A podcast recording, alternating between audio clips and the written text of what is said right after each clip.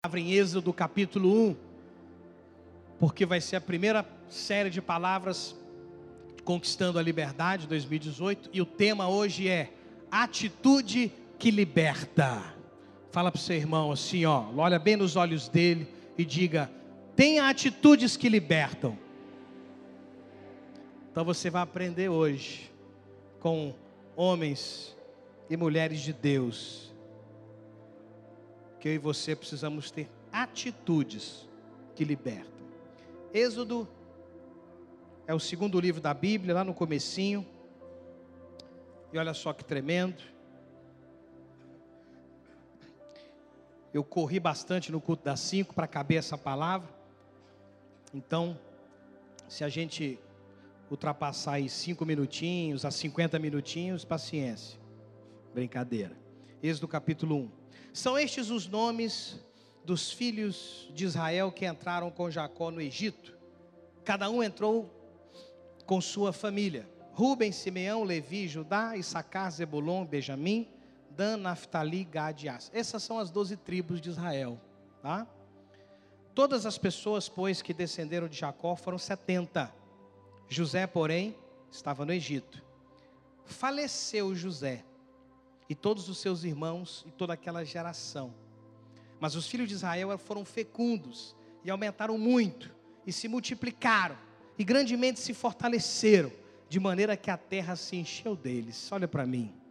Essa é a bênção do Senhor na vida do homem e da mulher de Deus. A gente cresce, a gente é fecundo, a gente multiplica e a gente se espalha sobre toda a terra. Fala, eu recebo essa palavra. Isso vai acontecer com você em setembro. Se enquanto você viver debaixo da aliança de Deus, você será fecundo em tudo que você fizer. Você vai aumentar, você vai crescer, você vai avançar nos seus projetos, nos seus planos e nos seus sonhos. Fala aleluia. Que situação é essa? Você lembra que José foi vendido pelos irmãos como escravo e ele acabou na sua trajetória depois de 13 anos ali né, sendo enganado, enfim, traído, ele acabou preso e lá ele se tornou o segundo homem mais importante de, do Egito, o segundo homem mais importante do Egito. E veio uma fome tremenda em toda a terra, foi o sonho, aliás, que ele desvendou, das sete vacas magras e as sete vacas gordas, sete anos de abundância para depois sete anos de fome. E aí a família dele né, volta sem, sem reconhecê-lo e ele sustenta a família toda, se revela no segundo encontro e chama o pai que ainda estava vivo, Jacó, para morar com eles no Egito, porque era senhor do Egito e foi a forma que Deus usou então para preservar os hebreus, os israelitas, os judeus na terra até a vinda do Senhor Jesus.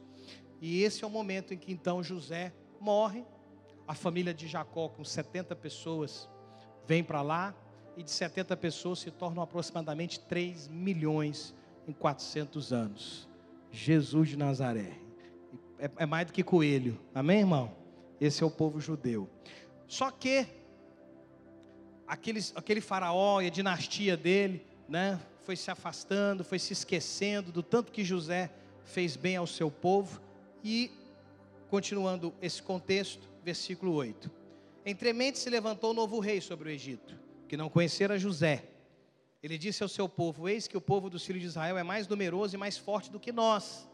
Eia, usemos de astúcia para com ele, para que não se multiplique. Meu irmão, olha para mim, minha irmã. A estratégia de Satanás é usar de astúcia para que você não multiplique, para que você não cresça, para que você não cumpra o propósito de Deus na sua vida. Você vai deixar? Amém.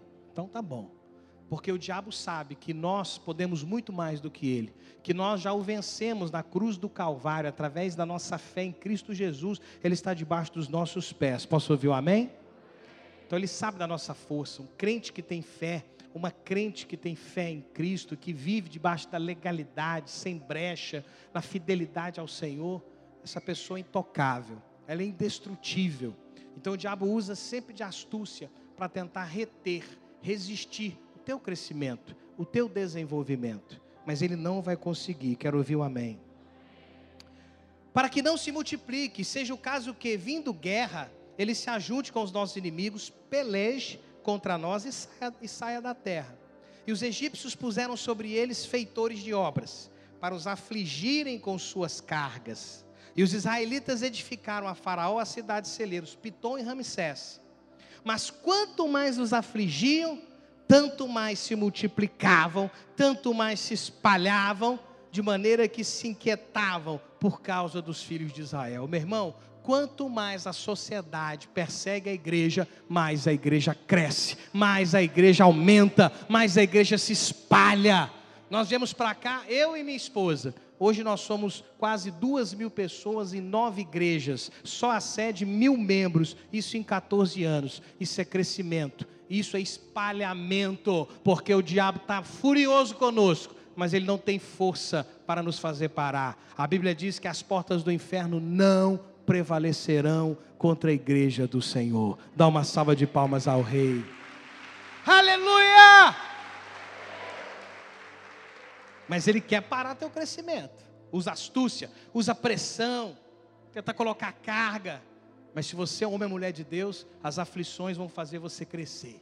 As aflições vão fazer você aumentar sua fé, sua confiança no Senhor. Vai multiplicar as experiências que você vai ter com Deus. É isso aí. A aflição não é para te destruir. O diabo não tem força para te destruir, a não ser que você ceda a ele. Se você tocar nas coisas dele, ele vai tocar em você.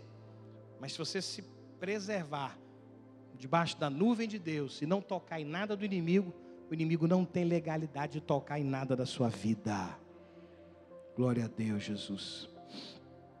Então os egípcios com tirania faziam servir os filhos de Israel. Eles fizeram amargar a vida com dura servidão, em barro, em tijolos, com todo o trabalho no campo, com todo o serviço em que na tirania os serviam. Verso 15: O rei do Egito ordenou então as parteiras hebreias, das quais uma se chamava Sifra e outra Puá, dizendo: Quando servirdes de parteiras as hebreias, examinai, se for filho, matai-o, mas se for filha, que viva. As parteiras, porém, temeram a Deus e não fizeram como lhes ordenara o rei do Egito. Antes deixaram viver os meninos. Olha para mim. Há situações na nossa vida em que você pode ser colocado para ter que fazer uma desobediência civil, muitas vezes. Objetor de consciência. Acontece. Graças a Deus no Brasil, ainda, ainda temos liberdade religiosa. Mas estão tentando cercear a todo custo isso. A todo custo. A todo custo para que a nossa fé perca validade constitucional. Para que eu e você, para que eu, por exemplo, no púlpito não tenha liberdade de pregar contra o pecado. Porque isso pode incomodar pessoas que decidiram viver um estilo de vida do qual a Bíblia é reprova. Imagina, que loucura. Pois é. Quando isso acontecer, espero que não aconteça, já acontece em vários países comunistas e socialistas do mundo mas no Brasil isso não vai acontecer. Posso ouvir um amém? Mas se um dia isso acontecer, nós vamos temer a Deus e desobedecer ao homem. Você pode dar uma salva de palmas ao rei?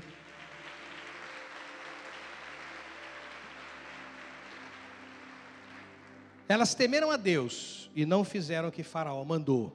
Então o rei do Egito chamou as parteiras e lhes disse: Por que fizeste isso e deixaste viver os meninos? Responderam as parteiras a Faraó: é que as mulheres hebreias não são como as egípcias, são vigorosas. E antes que lhe chegue a parteira, já deram à luz os seus filhos. Verdade ou mentira? Verdade ou mentira? Deus abençoa a mentira ou, ou não? E Deus fez bem as parteiras. E o povo aumentou e se tornou muito forte. E porque as parteiras temeram a Deus, ele lhes constituiu família. Fala, uau! Você precisa sempre depender do Espírito Santo. A própria Bíblia diz que a letra mata, mas o Espírito vivifica. Tem muito crente, né? Teólogozão, teólogo, né? Na verdade é um hipócrita. Na verdade é um literalista. Às vezes é uma pessoa legalista demais. E pensando estar cumprindo a palavra, em obediência a alguns textos e, e versículos da Bíblia, não está fazendo a vontade de Deus. Imagina. Imagina a parteira hebreia chegar e falar: Não, é porque eu temo ao Senhor e não vou fazer isso. Poderia ter dito isso. Poderia ter dito isso. Mas ela, além de perder a vida, além de perder a vida, não conseguiria mais livrar os meninos, porque elas seriam substituídas por outras mulheres que não temiam a Deus e iria matar toda aquela geração, não é? Então, nós temos que depender do Espírito em todas as decisões da nossa vida, todas as decisões da nossa vida. Em tudo, o Espírito Santo tem que te guiar, tem que te guiar. Tudo. Deus falou: "Não matarás". Isso é um princípio. Assim como mentira, a referência é não minta, mentira do mal. Fala para você, mentira de Satanás. Não é? Ele é o pai da mentira. Mas Deus disse para Davi para matar, por exemplo, Golias. Quantos estão entendendo? Está vendo? Como é que é importante você depender do Espírito, porque o Espírito te ensina a fazer a vontade de Deus. Quando você quer seguir a letra, você se torna um religioso. Foi o que Jesus mais combateu nos fariseus, nos saduceus, que eram pessoas hipócritas, que começaram a interpretar do jeito deles e inventar um monte de coisa em relação ao que o Deus disse. Então deixa o Espírito Santo te guiar, porque você vai ter total liberdade com o Espírito para fazer a vontade de Deus, não a sua. Dê uma salva de palmas a Ele. O foco aqui não foi mentira, o foco aqui foi o temor que elas tiveram do Senhor. Então, ordenou Faraó a todo o seu povo, dizendo: A todos os filhos que nasceram aos hebreus lançareis no Nilo mas a todas as filhas deixareis viver. Agora começa a palavra. Isso aqui é para te dar o contexto do que vai acontecer agora. Capítulo 2, verso 1. Foi-se um homem da casa de Levi e casou com uma descendente de Levi. E a mulher concebeu e deu à luz um filho. E vendo que era formoso, escondeu por três meses. Por que, que ela teve que esconder o menino, gente? que havia uma ordem de Faraó para matar todos os meninos. Se fosse filho, mata. Se for filha, deixa viver. Não podendo, porém, escondê-lo por mais tempo, tomou um cesto de junco, calafetou-o com betume, piche, e pondo nele o menino, largou o carriçal à beira do rio. A irmã do menino ficou de longe para observar o que lhe haveria de suceder. Desceu a filha de Faraó para se banhar no rio, e as suas donzelas passeavam pela beira do rio. Vendo ela o cesto no carriçal, enviou a sua criada e o tomou.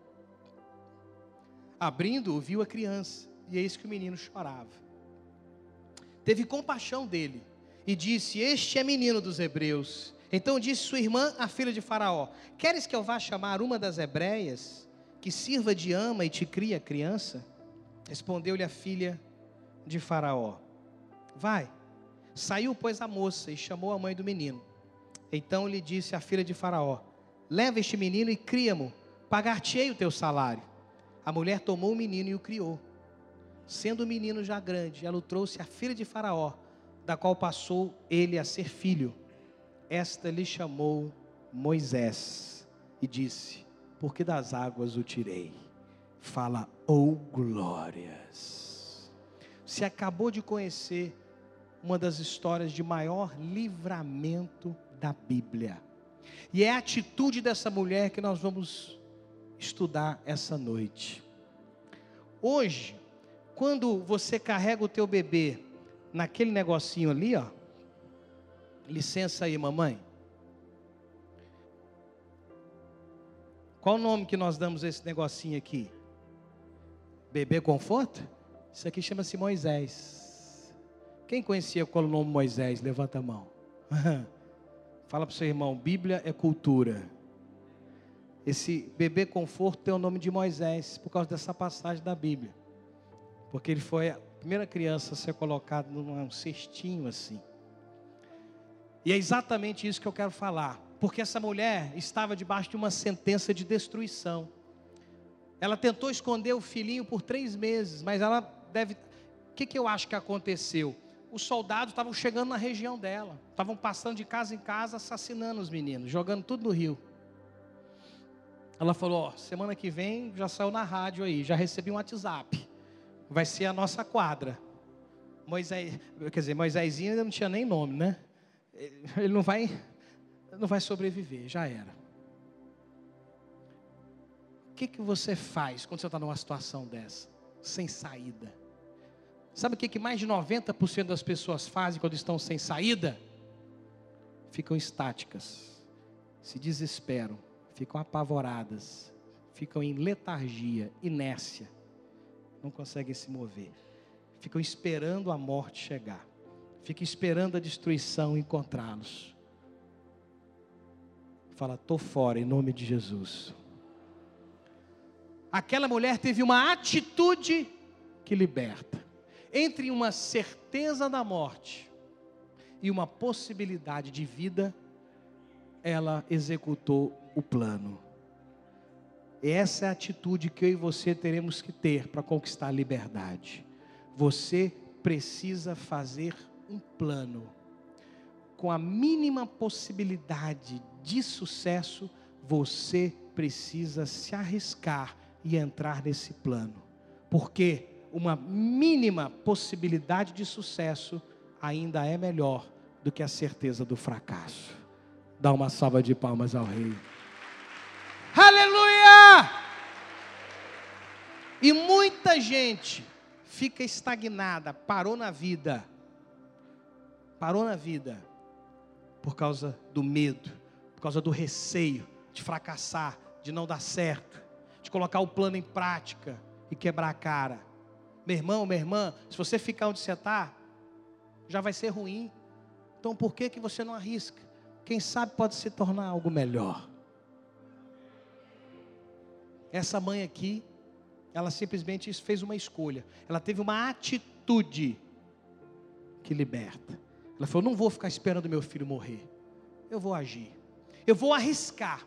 Porque jogar o filhinho dela no rio Nilo mesmo que tenha essa proteção toda, corria esse risco. Qual que é o animal mais abundante no Rio Nilo? Crocodilo. Eu já estive no Rio Nilo, década de 90, primeira vez que eu fui a Israel, a caravana da Sara Nossa Terra. Só que eu fui num barcão de dois andares. Bispo Robson, Bispo Lúcia ministrando. Se o bispo falasse assim para mim, Kleber, anda sobre as águas, deixa eu ver sua fé. Eu ia falar, ô bispo, no Rio Nilo não, no Mar da Galileia. Aqui, ó, eu sou bobo. Tinha muitos riscos envolvidos nesse plano. Mas essa mulher orou. Eu creio que ela recebeu uma direção do Espírito, chamou a filha, Miriam, irmã mais velha de Moisés, e falou: Ó, seguinte, essa é a saída. Vamos ver se vai dar certo. Fala para o seu irmão, vai dar certo. E ela colocou o plano, calafetou o cesto de junco, botou piche e levou o menino. Largou no carriçal à beira do rio. A irmã do menino ficou de longe para observar o que lhe haveria de suceder. Olha aí, ó. Você tem que estar intimamente conectado com o plano. O problema do crente, sabe o que, é? É que ele entrega o plano nas mãos de Deus não faz mais nada. Ele semeia aqui no altar e pronto, não tem que fazer mais nada. Deus vai me dar um milagre. Por quê? Porque está na Bíblia. Mas que milagre? Prosperidade. Sou dizimista, eu ofertei, milagre vai acontecer. Tá, mas e o plano? Você está colocando o teu plano em prática? Não, precisa de plano, só precisa de fé. Deus vai fazer o milagre. Não, cara, põe o plano em prática. Distribui teu currículo aí, ó. Faz o vestibular.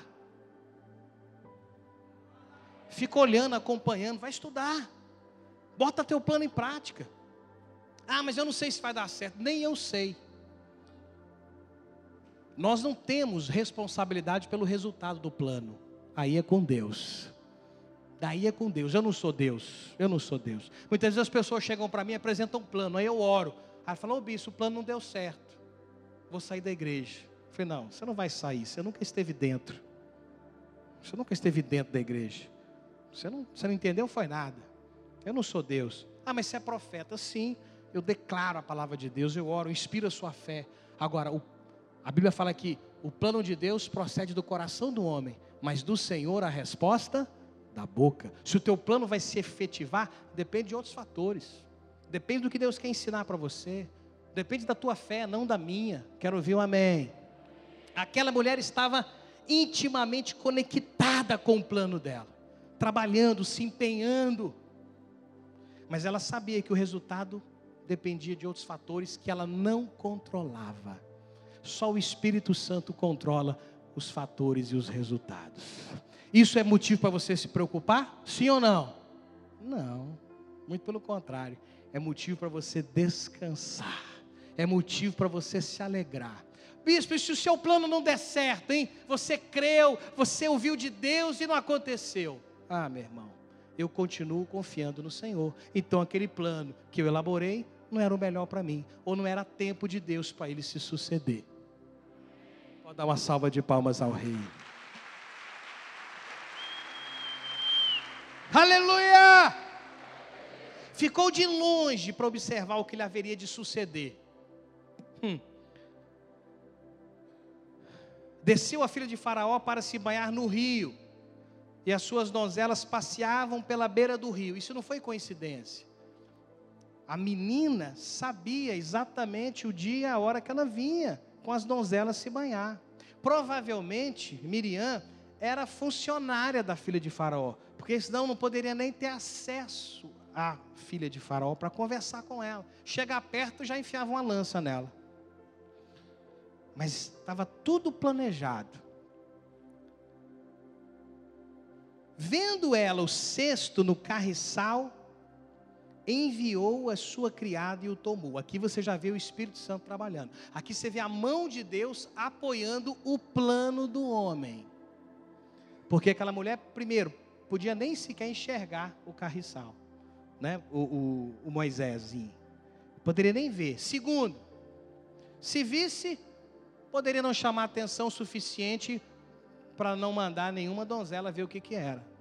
E olhar, pronto ia continuar tomando banho.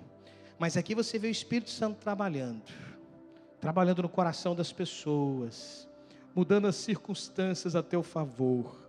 Todas as coisas cooperam juntamente para o bem daqueles que amam a Deus. Abrindo-a, viu a criança, e eis que o menino chorava. Teve compaixão dele. Fala comigo, milagre de Deus. Milagre, milagre. Poderia ver o menino chorando falando, nossa, é hebreu. Matar logo antes que meu pai me mate. Antes que meu pai me mate. Porque existe uma ordem do meu pai para matar todos os meninos hebreus. Ele é hebreu. Uh, mata. Agora, não. Esse era o plano. O plano era que ela encontrasse com o menino. Mas crocodilo não podia comer o menino, ela tinha que enxergar o menino. Ao enxergar o menino, ela tinha que decidir por não matar o menino. Até agora o plano está dando certo. Sorte? Acaso? Coincidência? Ou provisão de Deus? Teve compaixão dele e disse: Este é menino dos hebreus. Então disse a sua irmã, irmã de Moisés, a filha de Faraó. Eu não poderia nem chegar perto. Queres que eu vá chamar uma das hebreias que sirva de ama e te cria criança? o plano prontinho. E eu quero te perguntar uma coisa: o que, que você faz quando você está diante de uma oportunidade? Você trava? Você começa a gaguejar? Começa a chorar? Ou você coloca a tua fé em prática? Ou você vai e estabelece aquilo que você desenhou no mundo espiritual para que se suceda? Quando alguém tem um problema, você vem com a solução ou você se torna parte do problema? Atitudes que libertam. Ela veio com toda a solução montada. Olha, menino dos hebreus, deixa eu te falar. Você não quer que uma hebreia crie ele? Já conhece, sabe como é que é? O que, que você acha? Eu vou lá e peço, ela cria para você. Combinado, a mãezinha já estava do lado ali esperando, escondida no meio do mato. Ia ser a primeira hebreia a ser coincidentemente encontrada. Olha só o plano. Derramou lágrimas para sair esse plano. Tudo montadinho, mas dependia da graça de Deus. Dependia da confirmação do céu. Mas isso é atitude que liberta. São pessoas que arriscam. Se ela deixasse o filho em casa, o filho morreria. Mas o filho poderia morrer também, comido por um crocodilo, é verdade. Poderia ter morrido mais cedo ainda, quando a mulher encontrasse, é verdade. Mas entre a certeza da morte e a possibilidade da vida, eu fico com a vida, eu fico com a possibilidade, eu fico com a minha fé. E a fé é um risco, mas é um risco que eu já decidi correr. Tem crente aqui comigo? Então dá mais uma salva de palmas a ele.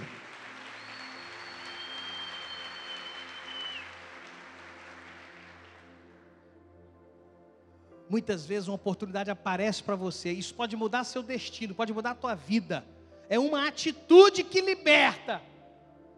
Você vai tomar essa atitude que liberta hoje em nome de Jesus. Você vai sair daqui destravada, destravado. Você não vai permitir mais que os homens decidam o seu destino, que a escolha dos outros defina o seu progresso. Não vai, não vai. É a tua fé em Deus. Você vai dizer aquilo que você crê que é o melhor, e você vai reivindicar aquilo, você vai lutar por esse resultado. Quero ouvir um amém. Isso é a atitude que faz você progredir e se libertar da posição que você se encontra. Isso em contexto emocional, isso em contexto relacional, em contexto financeiro, em contexto espiritual, vai trazendo para a tua realidade. Veja o que, que você negligenciou já esse ano, para não, não, não te ofender muito. Só esse ano, vê o tanto de oportunidade que você não teve essa atitude, como essa mulher teve.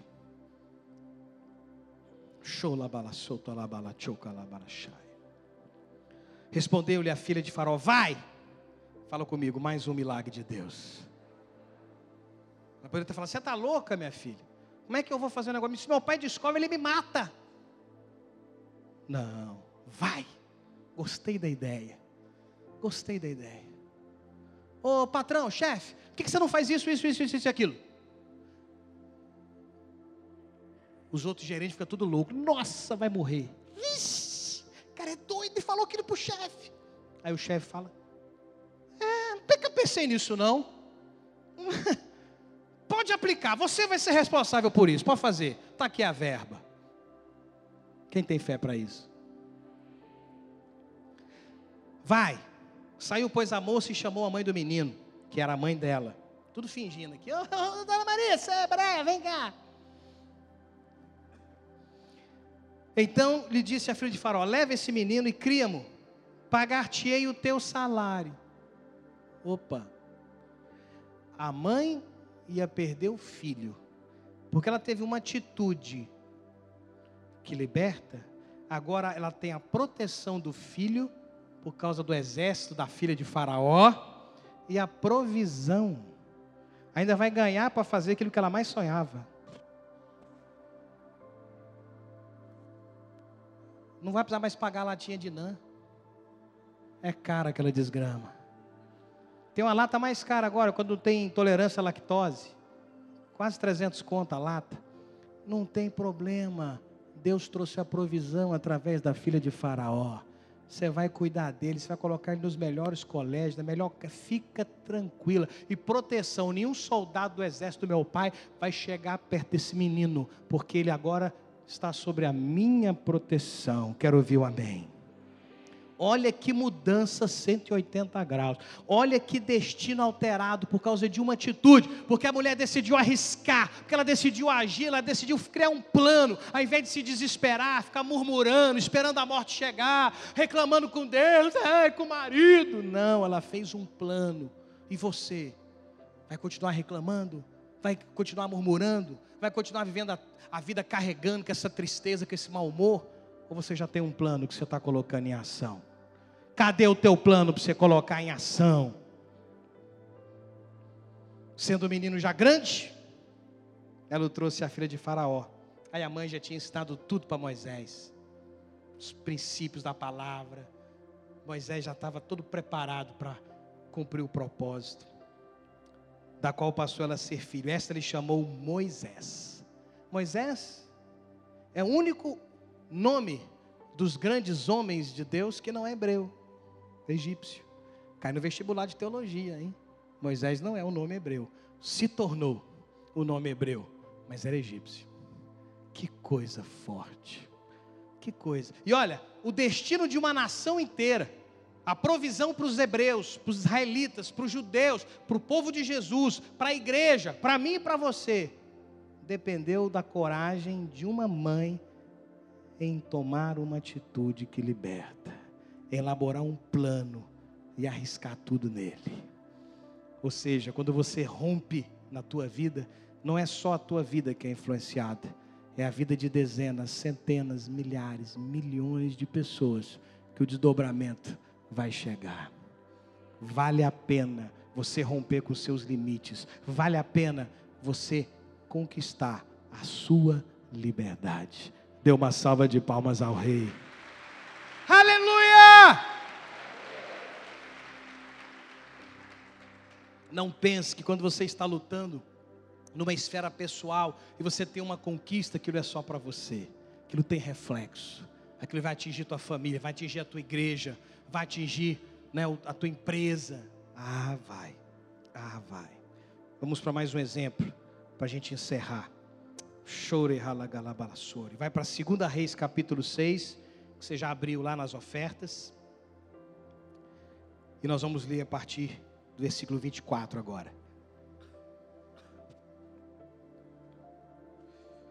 Depois disto, ajuntou Ben Haddad, rei da Síria, todo o seu exército, subiu e sitiou a Samaria.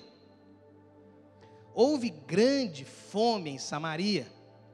Eis que a sitiaram a ponto de se vender a cabeça de um jumento por 80 barras de prata e um pouco de esterco de pomba, ou seja, cocô de pássaro, por cinco ciclos de prata ou cinco barras de prata. Olha só, eles sitiaram a cidade. A estratégia do rei da Síria foi essa.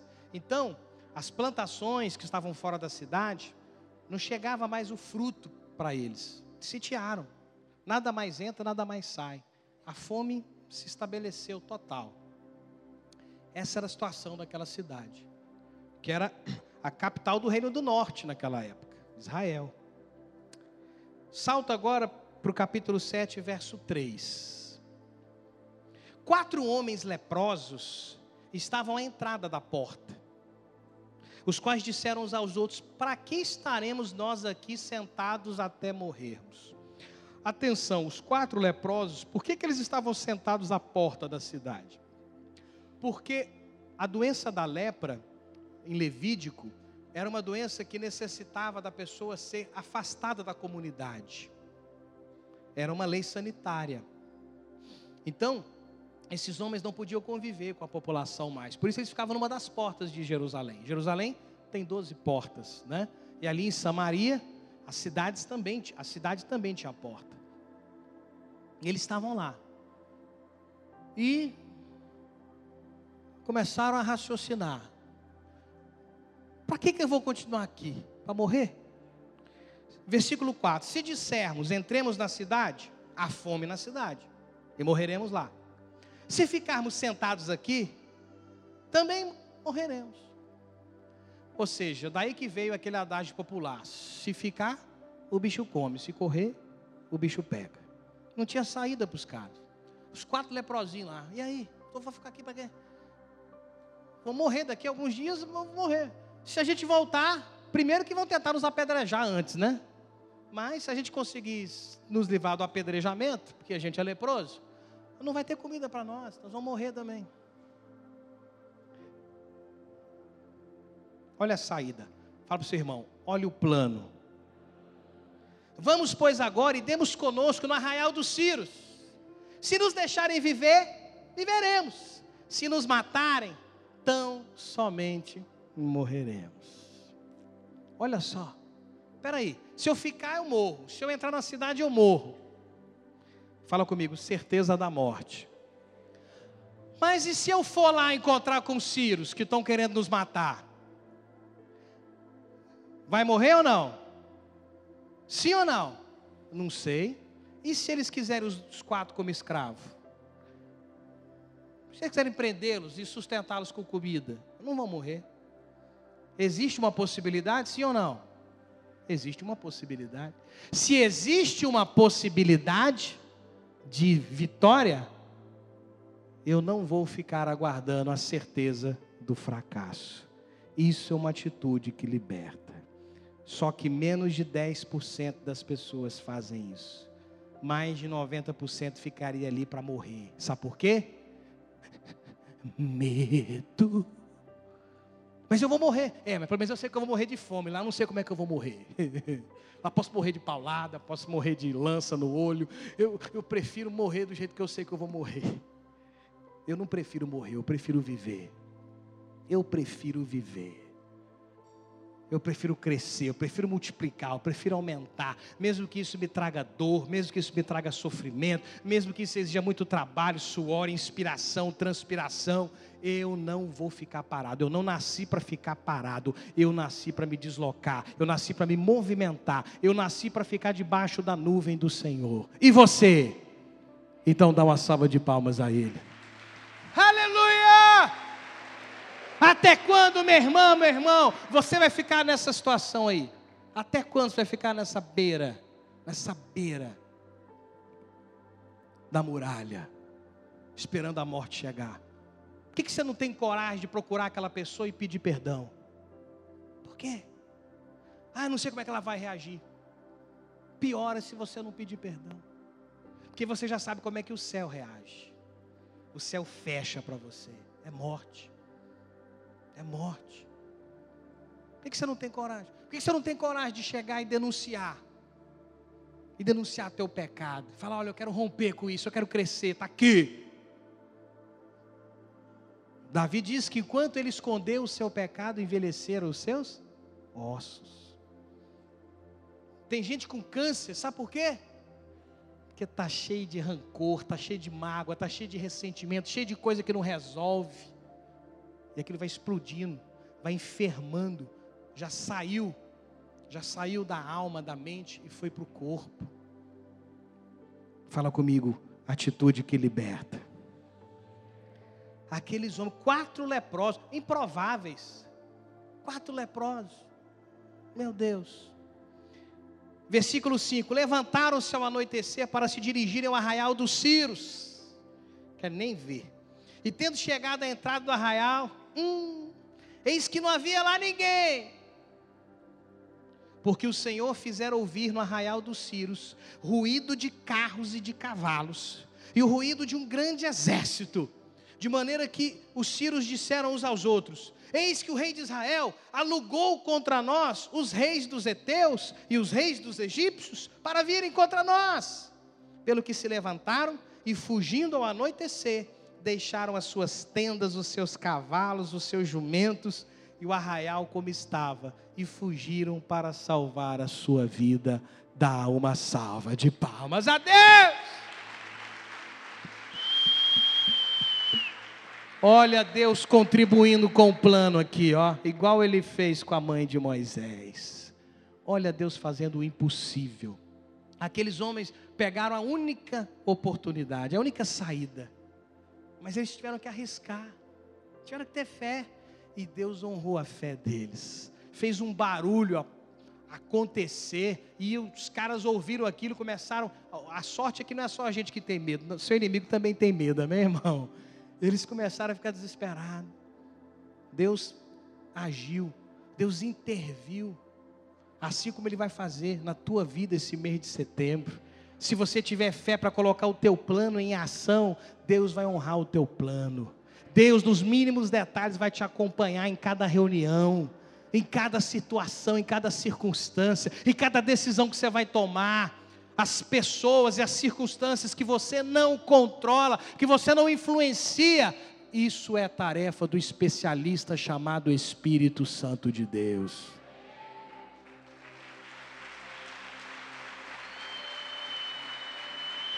Aleluia!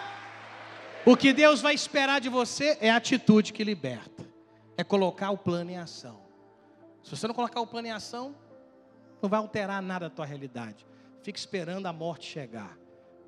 Morte de fome, fome espiritual, fome afetiva. Por quê? Porque não tem fé para relacionar, para chegar para a pessoa e abrir o coração e falar, porque tem medo de receber um não. Não você já tem, vai continuar solteiro? Vai continuar sozinho? Arrisca. E se você conseguir um sim? Hã? Ah, bis, mas homem não presta. Não, não prestou que você namorou, mas tem outro que você vai acertar. Quero ouvir um amém. Que isso? Que isso? Claro que presta. Homens, vamos mudar a ideia delas? Sim ou não? Aí. Claro que presta. Você só escolheu a pessoa errada. Só escolheu a pessoa errada, fica tranquilo. Mas coloca teu plano em ação, vai dar certo, vai dar certo. Quantos empresários aí quebraram já duas, três empresas?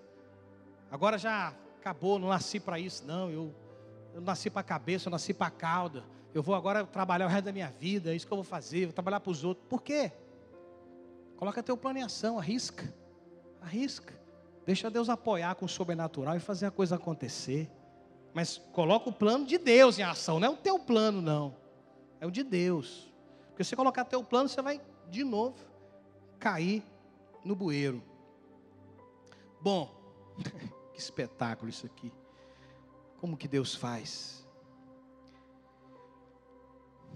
Versículo 8. Chegando, pois, aqueles leprosos à entrada do arraial, entraram numa tenda, comeram, beberam, tomaram dali prata, ouro, roupa e se foram e os esconderam.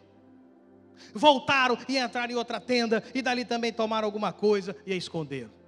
Ficaram doidos, parecia pinto no lixo. Não sabia mais o que fazer.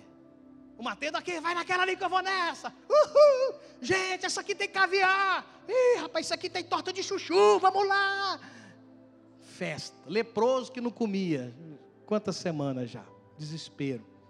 Saiu da miséria para a riqueza em menos de 24 horas. Você crê no poder de Deus? Só porque eles tiveram fé.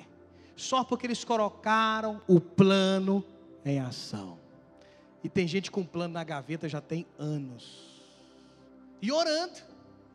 E ajoelha em cima do plano e ora em língua. Plano, Senhor. O plano. E Deus está lá. Eu já vi o plano, meu filho. Tem sete anos que eu o conheço. Como é que eu vou te ajudar se eu não põe em prática?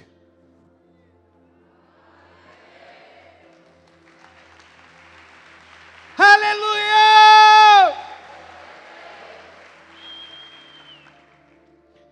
Versículo 9: Então disseram uns para os outros: Não fazemos bem. Este dia é dia de boas novas, e nós nos calamos. Jesus, o que, que você faz com a revelação das boas novas que Deus te deu um dia? Você se cala, você fica pegando as riquezas na tenda e usufruindo só para você e para sua casa, ou você compartilha com a tua geração? Ou você fala dessas boas novas, ou você multiplica e espalha essa novidade, ou você é um egoísta do Senhor. Tem egoísta do Senhor? Os leprosos falam: gente, isso aqui está errado. Uma cidade inteira morrendo de fome e a gente aqui escondendo comida. Eu não posso fazer isso com as boas novas. Quando eu conheci as boas novas, quando eu tinha 19 anos de idade, eu tive a oportunidade essa semana de contar isso para os meus três filhos, lá na casinha da minha avó, que é o mesmo apartamento até hoje. Quando eu fui lá com 19 anos, chorando, pedindo para ela conversar comigo aquela tarde, que eu estava muito mal, muito triste, uma profunda tristeza tinha tomado. E ela falou: Filho, eu vou para a igreja, a geladeira está cheia. Quando eu voltar, a gente conversa. Ô oh, velha retada aquela lá. Não trocou a igreja pelo neto. Foi isso que eu converti. Que eu falei para ela: Eu vou para onde a senhora vai, sua velha. E fui. Ainda bem que eu não fui para um terreiro. E ali eu conheci a palavra de Deus sendo pregada, as boas novas, com 19 anos de idade. E aquele pastor que faleceu já, um culto lotado, 3 mil pessoas. Ele olhando para mim, pregando para mim. Eu falei, rapaz, minha avó contou tudo para esse velho, não é possível. E o cara contando, e contou na minha vida ali, e a minha avó ajoelhou chorando. Eu falei, chora mesmo, sua véia fofoqueira, e falando tudo da minha vida. E ela olhava assim para mim, é o Espírito Santo. Eu falei, ah. E dali eu levantei a minha mão para Jesus, saí com o Novo Testamento debaixo do braço e comecei a evangelizar minha avó na volta as boas novas para mim me libertaram. Eu não consegui ficar com aquilo só para mim. No mesmo ano, mais de 50 pessoas da minha família foram para a igreja. 50 pessoas. Pode dar uma salva de palmas ao rei. Essa riqueza não pode ficar só para mim. Essa sensação de liberdade, de paz, não pode ficar só para mim. Aquele tesouro. Eu saí dali com comida, com roupa, com prata, com ouro enfiado no bolso, na cueca. Falei, Jesus amado, o que, que é aquilo? O que, que você faz com as boas novas? O que, que você faz com as riquezas que Deus te deu? Este dia é dia de boas novas e nós nos calamos. Quantos cultos você vem sozinho, sem um convidado? Quantos anos você não traz um amigo, um parente para um culto?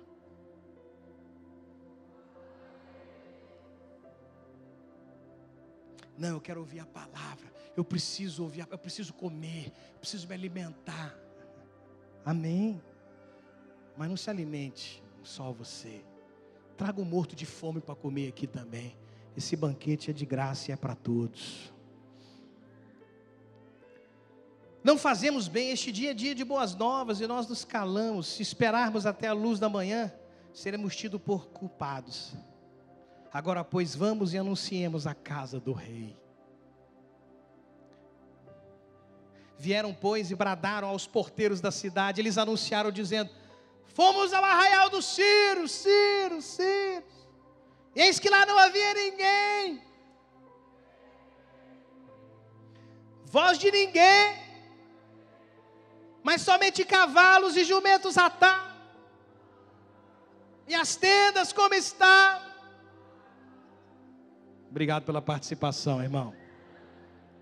Então os porteiros gritaram e fizeram anunciar a nova no interior da casa do rei. Levantou-se o rei de noite e disse aos seus servos: Olha que rei, olha que rei, oh meu Deus, olha que rei. Agora eu vos direi o que é que os sírios nos fizeram. Bem sabem eles que estamos esfaimados, ou seja, morrendo de fome. Por isso saíram do arraial a esconder-se pelo campo, dizendo: Quando saírem da cidade, então os tomaremos vivos e entraremos nela.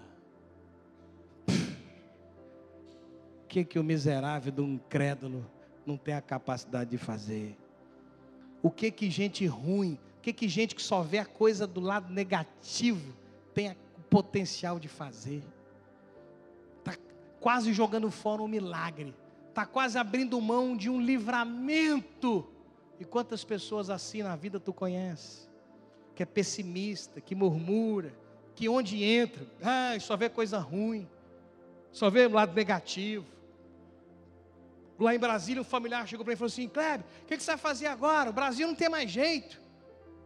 Você vai fazer o que você abrir igreja no exterior? Eu falei: Brasil não tem mais jeito? Tem muito mais gente boa no Brasil do que gente ruim, rapaz. Você ficou doido. Mas sabe o que, que é? Por causa dessas redes sociais, as pessoas estão se contaminando muito rápido. Os vídeos, as mensagens, os fake news, aquilo tem o poder de entupir né, o coração das pessoas, tirar a fé, a esperança das pessoas. Não permita o diabo te roubar nisso, não, meu irmão, minha irmã, em nome de Jesus. Em nome de Jesus o Brasil será ainda o melhor país desse mundo. Isso depende de mim, de você. Só depende da gente crer. Só depende de nós tomarmos atitudes que libertam. Pelo amor de Deus. Tem gente ruim sim, mas tem muito mais gente boa. Olha o tanto de gente boa aí, ó. Olha o tanto de gente boa aqui. Tirando os ruins que estão infiltrados. Mas tem mais gente boa. Tem, mais, tem muito mais gente aqui né, que fala bem da Bíblia, fala bem de Deus, que nos admira, que confia em nós, do que os que falam mal de nós, que nos criticam. Mas sempre vai ter. O Brasil já deu certo, ele não vai dar, não, ele já deu. Como é que ele já deu? Aí eu nasci, você também. Pronto, é o suficiente para o Brasil dar certo. Nós é quem fazemos o Brasil dar certo. Não somos pessimistas, não são esses reis aqui sem fé sem esperança, que não consegue ver a glória de Deus, que não consegue enxergar o livramento do Senhor. Olha o que, que o Brasil está passando: o Brasil está passando por um avivamento. As igrejas evangélicas nunca cresceram tanto em país nenhum no mundo, mas no Brasil sim. Em 2025, mais de 60% da população brasileira será evangélica. Mais de 60%. No que foi o maior país católico do mundo, isso é milagre. Dá uma salva de palmas ao rei. Isso é avivamento. Onde o bispo Rodovalho chega para abrir uma igreja, pessoas estão sedentas. Você viu lá, Buenos Aires, aquelas imagens lá. Buenos Aires, Argentina. Onde ele vai? Onde ele vai? As pessoas falam, bispo, envia pessoas, envia, envia. Bispo Lúcio já falou, bispos, aprendam espanhol, aprendam espanhol, vou ter que enviar vocês, espanhol. Fala para o seu irmão, aprenda espanhol. Bispo Kleber vai te enviar. Nós vamos ganhar o mundo inteiro. Nós vamos exportar missionários para o mundo inteiro. E aquele rei com aquela mente tacanha, limitada. Então um dos seus servos respondeu e disse: Tomem-se, pois, cinco dos cavalos que ainda restam na cidade, pois toda a multidão de Israel que ficou aqui de resto era a mesma sorte da multidão dos israelitas que já pereceram. Enviemos homens e vejamos. Ó, já comeram os cavalos tudinho, só for, sobrou cinco. Então envia cinco, vê lá, faz o teste. O cara tá, achou que os leprosos estavam sendo pagos de espião. Por quê? Porque quando uma pessoa não tem experiência com Deus, ela não, ela não acredita em coisa boa. Você dá notícia boa para ela, ela pensa que quando o milagre é grande, duvida do santo, é não é? Mas a gente só tem um santo, qual é o nome dele? Jesus. Quando o milagre é dele, irmão, o milagre é completo. Dá uma salva de palmas ao Senhor.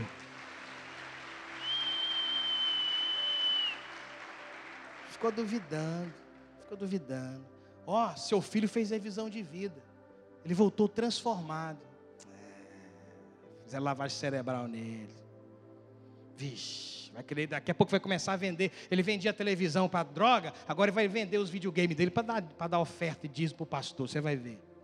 Olha só, rapaz, era, era um drogado, agora está livre das drogas, está na igreja e não consegue ver o lado bom disso. Não consegue ver o lado bom disso. Tem pais que reclamam para os nossos pastores aqui que o filho fica até meia-noite no arena. Meu Deus do céu, quer que fica até meia-noite aonde? No motel? Nas raves, no outro dia?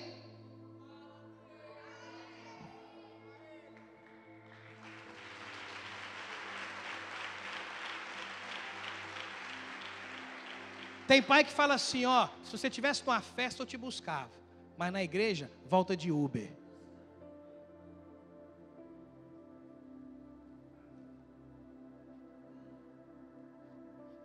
Conhece Indemone Pai?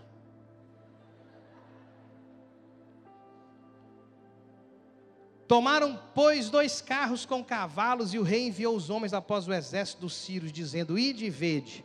Foram após eles até o Jordão.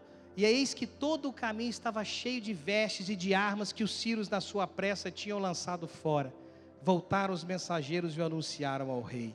Então saiu o povo e saqueou o arraial dos sírios. E assim se vendia um alqueire de flor de farinha por um ciclo, e dois de cevada por um ciclo, segundo a palavra do Senhor. Aleluia. Dá uma salva de palmas ao rei. Fique em pé, igreja! Porque esse mesmo Deus está aqui. E Ele está enchendo o teu coração de planos agora. Para que você tome atitudes que libertam. Você tem que agir como a mãe de Moisés mudou o destino dele. Como esses leprosos. Olha só. Rejeitados pela população. Sabe o que, que esses leprosos representam? A igreja. A igreja que a comunidade que as pessoas não quero ser aqui, igreja não, crente não, ah, retrógrado, fundamentalista, ah, fica atrapalhando a evolução da sociedade. Ah. Mas somos nós, os improváveis, que trazemos o milagre de Deus na terra, que trazemos o alimento verdadeiro para matar a fome da alma, a sede do espírito. Somos nós, que somos rejeitados, criticados, que falam mal de nós, não tem problema nós conhecemos o Senhor da glória. Não estou preocupado com a minha reputação. Estou preocupado com as críticas. O Senhor já encheu meu coração de alegria e de paz. É o Senhor que eu confio. É a Ele que eu sirvo.